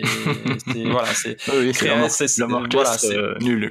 C'est voilà, ou sinon c'est un format qui est très pas. C'est possible peut-être, hein, mais en tout cas moi j'en suis pas capable. Voilà, mm. je, je, pense que c'est impossible et je si tu veux faire des choses de qualité, euh, tu es forcément obligé de rogner sur quelque chose. Et surtout, euh, je pense que euh, effectivement, c'est euh, énormément d'efforts pour finalement peu de retours financiers. Hmm. donc, à un moment donné, moi, ce que j'ai voulu faire, c'est déjà bien écrire les histoires. Donc, je me suis rendu compte parce que j'ai travaillé d'abord dessus, notamment avec Arnaud, pour essayer de voir si j'étais capable de raconter moi-même les histoires. Et je me suis rendu compte que, bah en fait, c'était pas possible, parce que moi, je suis pas un homme de théâtre, donc en fait, me mettre directement dans un texte, euh, l'avoir en bouche, etc., assez rapidement, euh, bah non, c'est, c'est, encore une fois, c'est un métier. Et donc c'est pour ça que je me suis dit, ok, continue à écrire, travaille avec des gens qui vont qui vont s'occuper de la voix, euh, travaille dans un studio parce que c'est plus intéressant, euh, voilà, parce que chez toi tu peux pas le faire, euh, et c'est bien d'avoir un rendez-vous euh, tous les mois avec ton équipe où tu enregistres, où tu peux t'éclater, tu peux faire le bruit que tu veux, etc., etc. Euh, l'illustration, bah, j'avais pas envie, je, je supporte pas euh, les gens qui utilisent des illustrations qui sont tirées à droite à gauche sans forcément les citer. ça, ça peut arriver. J'aime pas ça. Mm. Et donc du coup, j'avais aussi envie d'avoir dans cette logique de création de contenu original, d'avoir des covers originales. et depuis le début aussi, euh, je me dis, tout travail mérite salaire. Moi, c'est pas important que je sois payé, je suis le porteur de projet. En revanche, toutes les personnes qui travaillent avec moi, je veux qu'elles soient payées. Euh, elles seront payées à la hauteur de ce que je peux. C'est-à-dire qu'au début, je galérais, euh, c'était compliqué. Puis après, j'ai fait des missions en parallèle. D'abord, j'avais mes finances personnelles, donc j'avais mes économies que j'avais intégrées et injectées dans ce projet, qui m'ont permis de financer et d'autofinancer le projet pendant un certain temps. Ensuite, Acast est arrivé, euh, mais euh, ça a été compliqué euh, de vendre en fait de un, contenu jeunesse parce qu'il fallait d'abord éduquer le marché et on va dire que tous les annonceurs connectés à la jeunesse ne sont pas forcément euh, ceux qui sont les plus, enfin déjà ceux qui ont le plus de moyens, et ceux en fait qui sont les plus euh, mmh. précurseurs, défricheurs de nouveaux formats. Euh, donc, euh, ou par exemple, on pense souvent au monde du jouet et on cite des marques de jouets. Je fais oui, mais en fait, la, plupart du temps déjà, c'est des marques à forte notoriété. Donc en fait, faire de la notoriété, c'est pas forcément intéressant pour eux. Euh, et puis, en fait, les investissements publicitaires qu'ils peuvent faire éventuellement, quand certains en font, euh, c'est plutôt aux alentours de Noël. Voilà, c'est pas forcément euh, tout au long de l'année. Donc, c'est pas forcément évident. Euh, mais ensuite, donc, il y a eu, j'ai eu la chance donc de pouvoir notamment grâce au Covid, euh, j'ai fait partie de ces gens-là qui ont eu des opportunités. Donc on, m'a on m'a demandé euh, Paradiso, euh, qui est une boîte de production de contenu audio mais pas que, euh, mais surtout audio. Euh, ils font, euh, enfin, ils, sont venus me voir pour que j'écrive une histoire pour un de leurs projets qu'ils avaient avec Audible. donc ça, ça a été super cool. Ça m'a permis de réinjecter de l'argent dans ma boîte. Ensuite, j'ai eu l'immense honneur que Sibel vienne me voir pour me dire, on a besoin d'un calendrier de l'avant pour Noël. Est-ce que tu veux produire? Est-ce que ça t'intéresse? J'ai dit évidemment. Projet de dingue euh, qui m'a permis aussi d'avoir un, un, petit pécule. Je me suis pas du tout payé. J'ai payé tout le monde, euh, mais je me suis pas du tout payé. Euh, alors que j'avais écrit, hein, j'ai travaillé plus de plus d'un mois et demi sur le projet, euh, quasi deux mois, euh, en comptant l'écriture, euh, tout, tout, tout ce qui va être l'enregistrement, puis euh, la post-prod, le suivi de la post-prod, etc. Donc c'est deux mois pour faire euh, du, du 24 fois 5 minutes. Euh, donc c'est c'est pas rien, euh, mais j'ai touché 0 euros parce qu'il fallait que je réinjecte de l'argent dans, dans, dans, mon projet parce que sinon, euh, bah, il, potentiellement en fait les petites histoires se seraient déjà arrêtées. Donc c'était important. Et puis après, on a commencé à avoir par-ci par-là quelques sponsoring. Euh, donc euh, j'ai pu faire des host reads et donc toucher un peu d'argent grâce à cette publicité qui est plutôt bien rémunérée dans le dans le monde du podcast. Le CPM est, est plutôt plutôt élevé. Le, le CPM il est à combien sur l'écoute en, en, moyenne? Est-ce que ça change selon le, le, le selon le, le, le, type de podcast, le type de, de, de domaine, ouais, on va dire. Ouais. Euh, alors ça, ça peut changer, mais euh, aujourd'hui, moi, je vais toucher euh, une quarantaine d'euros, euh, comme après la com que prend oui. que prend Acas, qui est normal. Oui. donc donc voilà, je, 40 euros du mille pour moi. Le CPM au total, il est à, enfin, c'est peut-être un peu plus d'ailleurs, mais c'est le CPM est à est à 60 euros. et là, il y a la com d'Acas. Mmh. Après, je touche l'argent en en net podcaster, hein, t'enlèves les t'enlèves la TVA, etc. Oui. Et puis tu as l'argent. Euh, donc là, je suis, je suis plutôt content. Oui. Parce que j'ai réussi à, à, trouver un petit équilibre. J'ai fait aussi d'autres missions de, de, de, planning stratégique, de consulting, parce qu'on est venu me voir, mm. que j'ai réinjecté dans ma boîte et qui font que bah, finalement, la boîte aujourd'hui a encore un mini trésor de guerre euh, qui va me permettre de tenir jusqu'à la fin de l'année, tout début d'année prochaine ce qui est plutôt très cool. Mais euh, donc parce que j'ai de la vision en fait, de la visibilité à six ouais. mois, ce qui est quand même pas rien. Oui. Mais euh, je suis très très loin de me faire payer. Euh, le modèle est extrêmement instable et ça en fait c'est ce dont il faut se rendre compte. Moi chaque épisode, parce que ça, je, je suis assez transparent là-dessus, chaque ouais. épisode ça me coûte aux alentours de 700 euros. D'accord. Euh, J'en produis 4 ou 5 tous les mois. Donc euh, ça fait entre 2008 et 3500 euros par mois à sortir. Euh, voilà, plus et, et, encore, ça, je pourrais être un peu plus si je compte euh, les impôts que je dois payer, etc. Ouais. Donc donc c'est pas rien euh, cette, cette somme.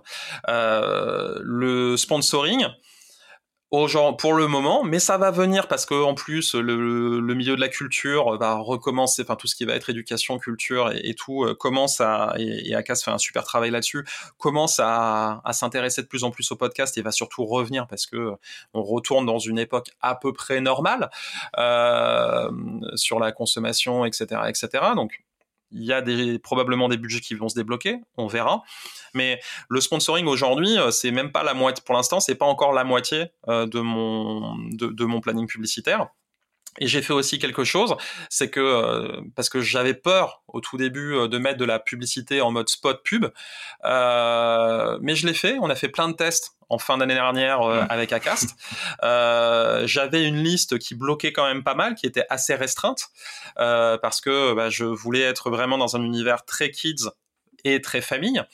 Et puis en fait, euh, Là, je vais ouvrir encore un tout petit peu plus, euh, mais c'est très vigilant. Enfin, c'est tout ne peut pas être automatique en fait. Euh, je suis assez relou euh, entre guillemets à gérer sur ce sur ce point-là parce que dans certaines catégories, il peut y avoir des spots qui fonctionnent pas forcément euh, très très bien pour les enfants ou la famille.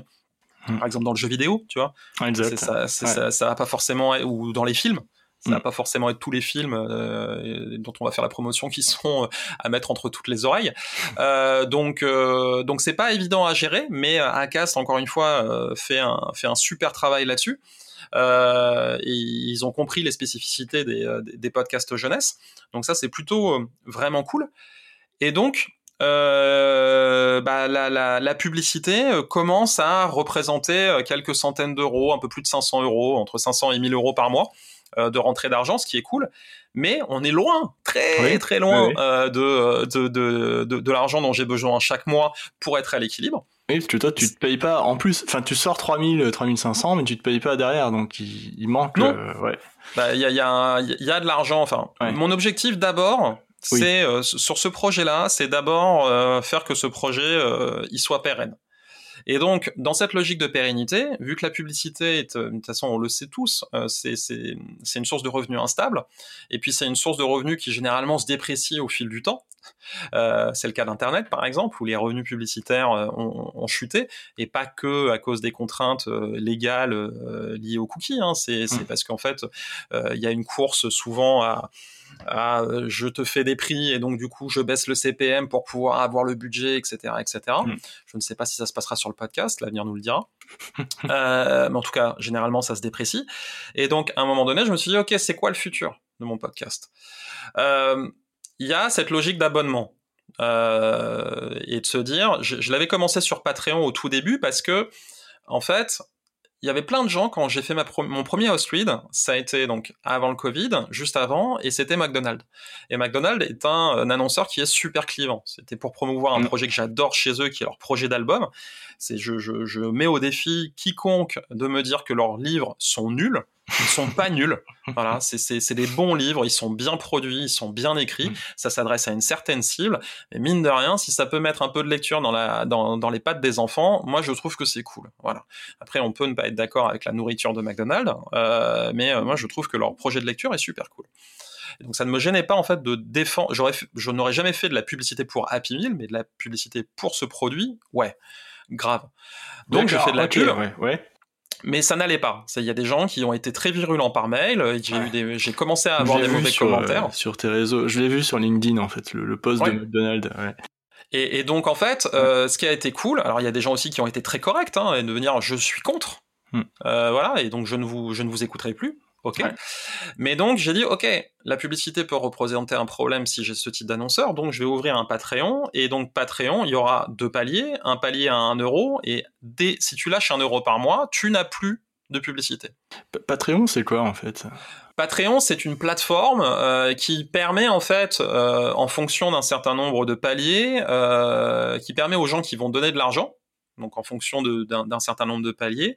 Euh, quand tu souscris à un palier, tu as accès à quelque chose du créateur. C'est une plateforme en fait qui permet aux créateurs de, euh, bah, de tirer des revenus euh, issus de leur communauté et de l'engagement qu'ils peuvent avoir avec leur communauté. donc ça peut être, tu as l'autre plateforme par exemple en France concurrente, c'est Tipeee. C'est-à-dire que tu peux soutenir un créateur Parfois, il n'y a pas de contrepartie, parfois, il y en a, ça, dépend, euh, ça dépend des créateurs. Mais tu, tu, donnes 5 euh, euros tous les mois. Sur Tipeee, tu peux faire des one-shots. Euh, tu donnes juste 10 euros, etc c'est le principe du chapeau hein, finalement sur, sur Tipeee. Euh, donc tu donnes des tips euh, et, euh, et c'est plutôt euh, c'est plutôt cool en fait comme plateforme. Et Patreon je l'avais utilisé à l'époque parce que c'était la seule plateforme qui permettait d'offrir un flux privé et donc un flux exempt de exempt de publicité. D'accord. Mais j'en faisais pas trop la promotion, un petit peu mais pas trop. et là en fait je me suis dit, OK, si je veux vraiment assurer l'avenir de, de, ma, de, de, mon podcast, peut-être que mettre en place un abonnement pourrait être intéressant. Euh, donc, je suis sorti, parce que Acast a sorti sa solution, que je trouve assez intéressante parce que euh, c'est complètement intégré dans leur offre et dans leur euh, donc moi en fait j'ai pas à gérer deux plateformes donc là aussi j'économise du temps euh, et ce qui fait que bah, j'utilise maintenant Acast Plus, qui est leur solution euh, d'abonnement, et j'ai mis en place deux paliers. Un palier à 2 euros ou euh, parce que 1 euro c'était vraiment trop peu, au final je touchais même pas 40 centimes euh, par mois, donc ça servait à rien. mais 2 euros pour que les gens n'aient pas de, de, publicité. Et puis il y a un palier à 5 euros où en fait, en plus de ne pas avoir de publicité, les enfants ont accès à chaque dernier jeudi du mois à un épisode exclusif rien que pour eux. Donc là, ça a été euh, justement, je joue, je me suis dit, en fait, finalement, le deuxième palier pourrait être intéressant d'avoir un épisode exclusif pour certains enfants, parce qu'en fait, il y a un attachement aux petites histoires. Et donc euh, voilà, il y a, y a peut-être en fait euh, une envie pour les enfants d'écouter des histoires supplémentaires et de, ne rien manquer. là, pour l'instant, je l'ai lancé au tout début juillet. Donc c'est encore un peu tôt euh, pour avoir un, un, retour, mais ce qui est, euh, enfin, veux dire, être, être sûr, est-ce que c'est un succès, pas un succès, etc. Il y a plein de choses qui vont arriver euh, dans le dans le mois de septembre et dans les mois suivants pour justement promouvoir l'abonnement, mettre en place des choses avec les abonnés euh, et des choses exclusives euh, qui peuvent être intéressantes et donner envie aux, aux non abonnés de s'abonner. mais je vais je vais voir, je vais tester, je vais voir si l'abonnement peut être quelque chose, encore une fois, qui peut m'assurer alors l'idéal, ce serait que j'ai 1000 euh, abonnés par mois, et si j'ai 1000 abonnés par mois, euh, le podcast sera à l'équilibre. Je ne me paierai pas, mais c'est sûr que le, podcast sera à l'équilibre et son avenir est assuré. Peut-être que je pourrais me payer un tout petit peu, euh, ça serait ça serait fou, parce que tu, tu rajouterais de la de l'argent de la publicité. Donc peut-être que je pourrais dépenser de l'argent, mais me connaissant, en fait, je me je, je réinvestirais l'argent dans des projets encore plus cool. Mais, donc il y a il y a cet abonnement euh, pour assurer la, la, pérennité du podcast. Euh, et, euh, et, donc on va voir, mais là pour l'instant je suis assez content. J'ai euh, quasiment euh, parce que j'ai perdu tous les abonnés Patreon hein, forcément. J'essaye de les faire de leur dire bah, vous êtes abonné sur Patreon, donc revenez euh, maintenant via Acast. C'est tout aussi simple, c'est même encore plus simple d'usage, etc., etc. Mais bon, c'est toujours euh, compliqué. Euh, mais aujourd'hui, en termes de revenus, je suis quasiment, euh, je crois que même euh, via Acast Plus, j'ai plus d'argent que ce que je touchais via via Patreon. Ça ne veut pas dire que Patreon ça ne marchait pas, hein, mais ça mmh. veut dire que la manière dont je fais la promotion aujourd'hui du système d'Acast euh, bah, et de l'abonnement euh, est un petit peu plus performant. Donc ça, c'est plutôt, c'est plutôt très très chouette. Et vu qu'il y a un épisode manquant chaque mois, bah ça va me permettre de dire aux enfants, bah voilà, vous avez raté un épisode, parce que j'ai toujours mon, mon épisode de, de, début de mois qui annonce le programme aux enfants, donc je pourrais leur dire, bah voilà, vous avez loupé un épisode, si vous voulez l'avoir, faut demander à vos parents de vous abonner, etc., etc., etc. Donc on va voir si ça va fonctionner ou pas et c'est plutôt cool. Bah après, quand, quand y penses, tu vois, genre 2 euros, 5 euros par mois, c'est pas des sommes incroyables. Je veux dire, la bibliothèque, un passe une année, c'est environ une vingtaine d'euros à, Mulhouse, euh, en Alsace où je vis, à Paris, je sais pas combien c'est, mais c'est pas non plus des, des sommes incroyables pour, pour la qualité. Enfin, j'ai écouté une des histoires tout à l'heure avant de, de, de commencer le podcast. Et c'est vrai qu'on entend plusieurs voix de personnages, il y a, y, a y, y, y a, des effets sonores, il y a, des bruits, c'était euh, c'était l'épisode sur les étoiles filantes. Et du coup, euh, c'est vrai qu'on il y, a quand même un gros boulot qui est fait. Enfin, c'est pas c'est pas juste voilà comme tu dis on, on a deux boost scotch et on fait ce qu'on peut non on sent que c'est dans un studio on, on sent qu'il y a des, des, comédiens derrière qui, qui parlent c'est sûr tu vois donc c'est le, le, modèle, euh, comme tu dis, par abonnement, pour moi, enfin, ça me semble pas euh, incroyable pour devenir en tout cas le, Netflix du podcast pour les enfants. Mais donc, je pense que, enfin, ça serait intéressant de voir un peu plus tard si ça, fonctionne, c'est sûr. Mais c'est vrai que trouver cet équilibre de rémunération. Euh, quand tu es créateur de contenu et en plus sur un podcast et en plus sur une communauté qui est pas forcément accessible hyper facilement en, en, dehors du podcast sur les réseaux ou quoi, euh, c'est quand même euh, c'est quand même chouette quoi. Ouais, ouais, non, mais c'est, enfin, c'est, moi, je suis content. Enfin, moi, ça, ça me passionne en fait de de tester tout ça, euh, d'essayer de voir ce qui ce qui va fonctionner. Le fait que je vais faire des ateliers en live. Alors, il va pas y avoir beaucoup de place. Hein, c'est, euh, mm. il y a ces deux ateliers avec 10 enfants, mais ça, ça va me permettre aussi de tester de nouvelles choses. Et peut-être que ce projet-là, euh, peut-être derrière, vu que c'est un atelier live qui va être fait, euh, euh, je vais essayer de le faire du mieux possible, mais il, pourra être peut-être, il sera peut-être amélioré, peut-être que demain il, deviendra récurrent, peut-être que ça sera un rendez-vous mensuel avec les enfants, tu vois, et 10 mmh. enfants, euh, ça me rapportera pas forcément d'argent, mais ça me permettra de créer un lien en fait super fort avec des enfants qui sont auditeurs et qui ont envie de créer des histoires. Donc ça, c'est ça a pas de ça a pas de prix. Mmh. Euh, ça me pourra me permettre en plus de faire un épisode hyper spécial euh, chaque chaque mois. Donc ça peut être euh, ça peut être très très fort. Peut-être que les places dans le futur seront réservées aux abonnés du podcast, tu mmh. vois, les abonnés payants. Il y, a, y, a, plein de choses comme ça. Peut-être que ça pourra donner euh, lieu à euh, une version physique, parce que euh, potentiellement l'atelier tel que je l'imagine, c'est vraiment sous forme de jeu. Donc potentiellement, il y a, y, ce genre de choses là qui peuvent se développer. Et peut-être que grâce à ça, j'en sais rien. Là, je suis déjà en train de rêver de ouf, mais ça, ça, pourrait peut-être me permettre de trouver justement cet équilibre financier. grâce à ça, je ne sais pas.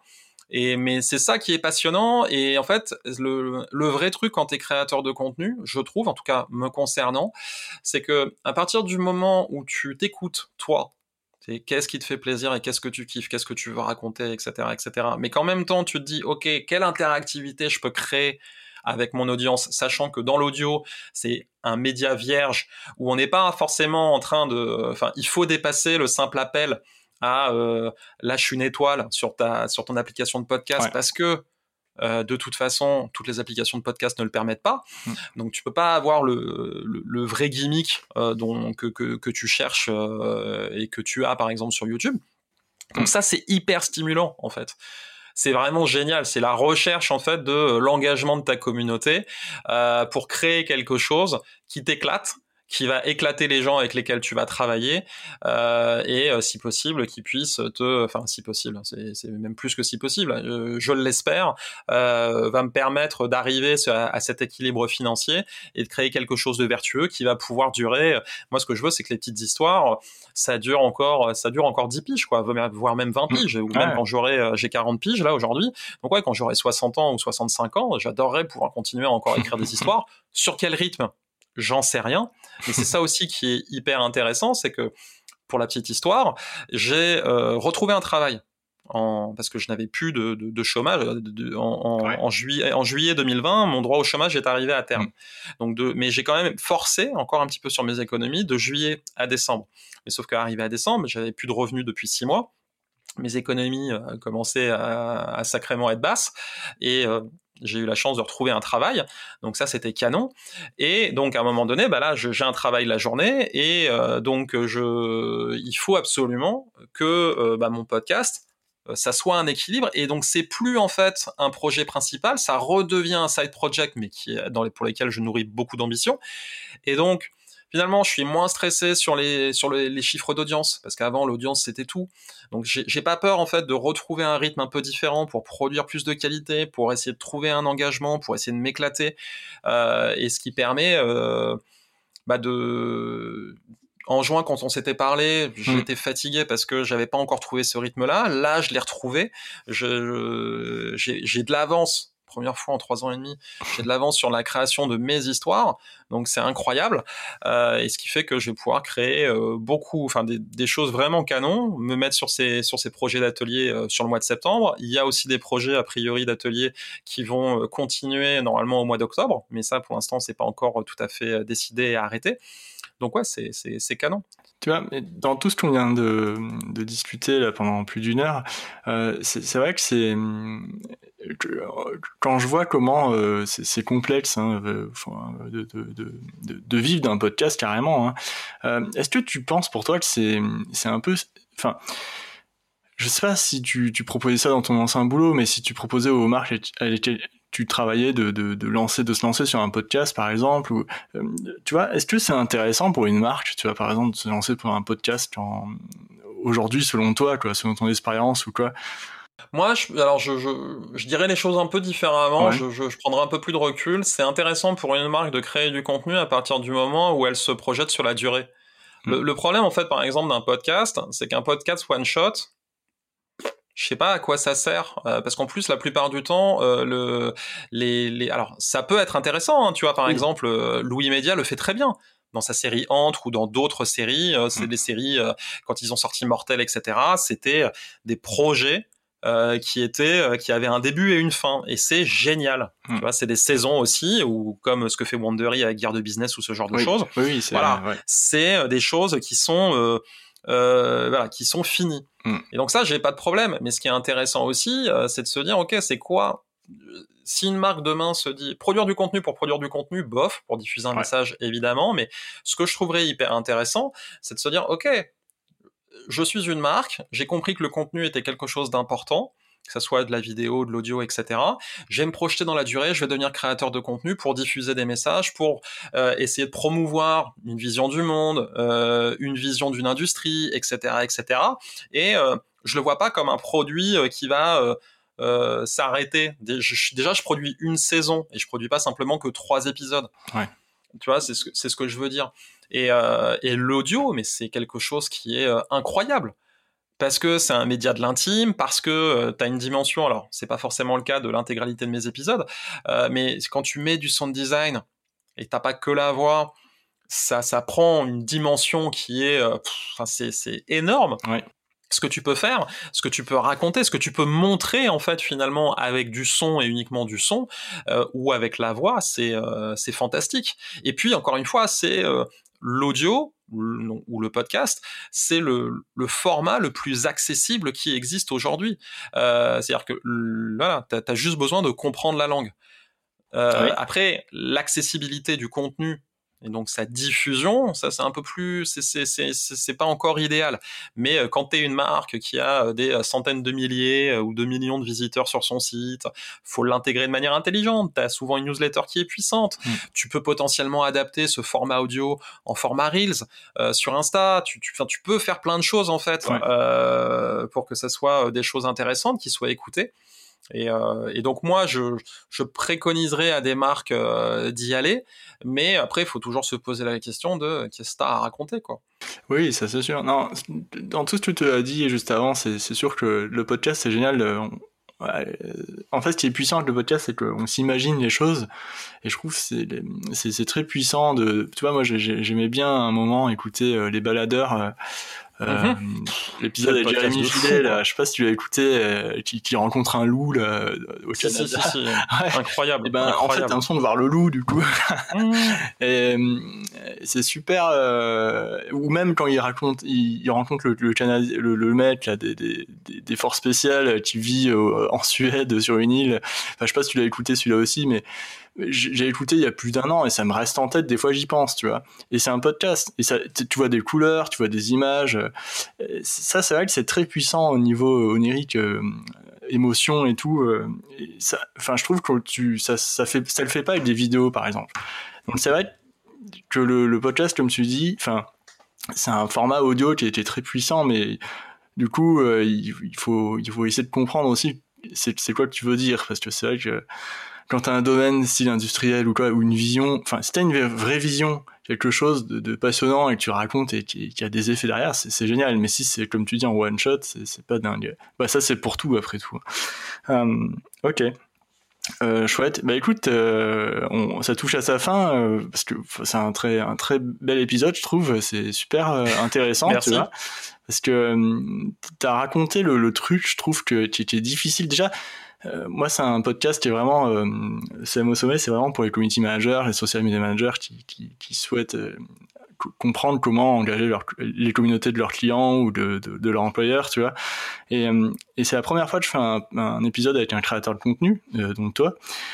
Et je voulais savoir, moi, à tout prix, euh, comment ça se passait au niveau de l'engagement euh, sur le son, tu vois. Et ça, c'est un truc qui est vraiment peu on, trouve peu d'informations là-dessus euh, sur, le net et c'était super ce que, tu as dit parce que en fait il y a plein de solutions et toi tu es en train de les chercher en ce moment même. Il y en a sûrement d'autres mais il y a plein de solutions possibles pour faire ça et, ça donne plein d'idées en tout cas bah merci. Bah, le, truc, enfin pour pour euh, résumer sur ce point, il y a deux choses. C'est à partir du moment où tu essayes de d'engager une conversation avec tes auditeurs et que tu leur poses des questions et que tu le fais de manière récurrente sans rien lâcher, c'est-à-dire que c'est pas avec un épisode, c'est plusieurs épisodes pour créer une habitude et que tu montres en fait aux auditeurs que en fait même euh, au début tu peux le feindre, mais quand tu poses des questions aux auditeurs pour dire bah, euh, donnez-moi vos idées et que l'épisode d'après tu montres en fait que ben il a été créé sur la base d'une idée qui a été donnée précédemment, ça va créer un, effet. Il, il, faut rien lâcher en fait là-dessus. C'est-à-dire euh, engager, poser des questions et pas avoir peur en fait mm. de, de, de, ça. C'est vraiment le, le truc le, le, plus important. Euh, engager, montrer des preuves et en fait via l'audio c'est possible et pas avoir peur effectivement de se dire bon bah ok on l'audio c'est compliqué, mais l'interactivité peut se créer. Il faut dénicher quelque chose, donc faut chercher en fait. Euh, et euh, donc euh, bah, pour chercher, faut essayer, faut, faut faire des erreurs, il mm. faut se planter. Je dis pas que j'ai trouvé quelque chose moi aujourd'hui, mais euh, j'ai trouvé déjà quelque chose de satisfaisant, en tout cas pour le moment, et j'espère justement aller encore plus loin. Et puis de toute façon, il y a des plateformes audio aujourd'hui qui arrivent, qui veulent essayer de créer justement cette interactivité. Il y a des Twitch de l'audio qui commencent à, émerger, donc on va voir ce que ça va, ce que ça va donner. Ouais, bah merci à toi Mathieu pour, euh, pour tout ça et euh, toutes ces infos et, et, euh, à propos des Twitch audio et tweet. Non, c'est pas des tweets audio, c'est des Twitch, t'as dit? Ouais, il y a des plateformes type Twitch euh, de l'audio qui veulent, qui veulent essayer de sortir. Ah bah là, ça sera euh, intéressant ça pour nous. ah ouais, ouais, ça pourrait être carrément intéressant, ouais. tout à fait. Merci à toi en tout cas. Bah merci à toi. Eh bien, merci à tous d'avoir écouté cet épisode euh, avec Mathieu Jonel, qui est le créateur du podcast Les petites histoires euh, de Tail Lemming. Donc euh, bah écoute, je suis hyper content que cet épisode t'ait plu et puis n'hésite pas à me laisser euh, des étoiles hein, sur Apple Podcast. Euh, ça fait toujours plaisir de voir que en fait je peux aider des, community managers ou des personnes qui voudraient être community manager. Je te souhaite une bonne semaine et à très vite pour un nouvel épisode de CM au sommet. Salut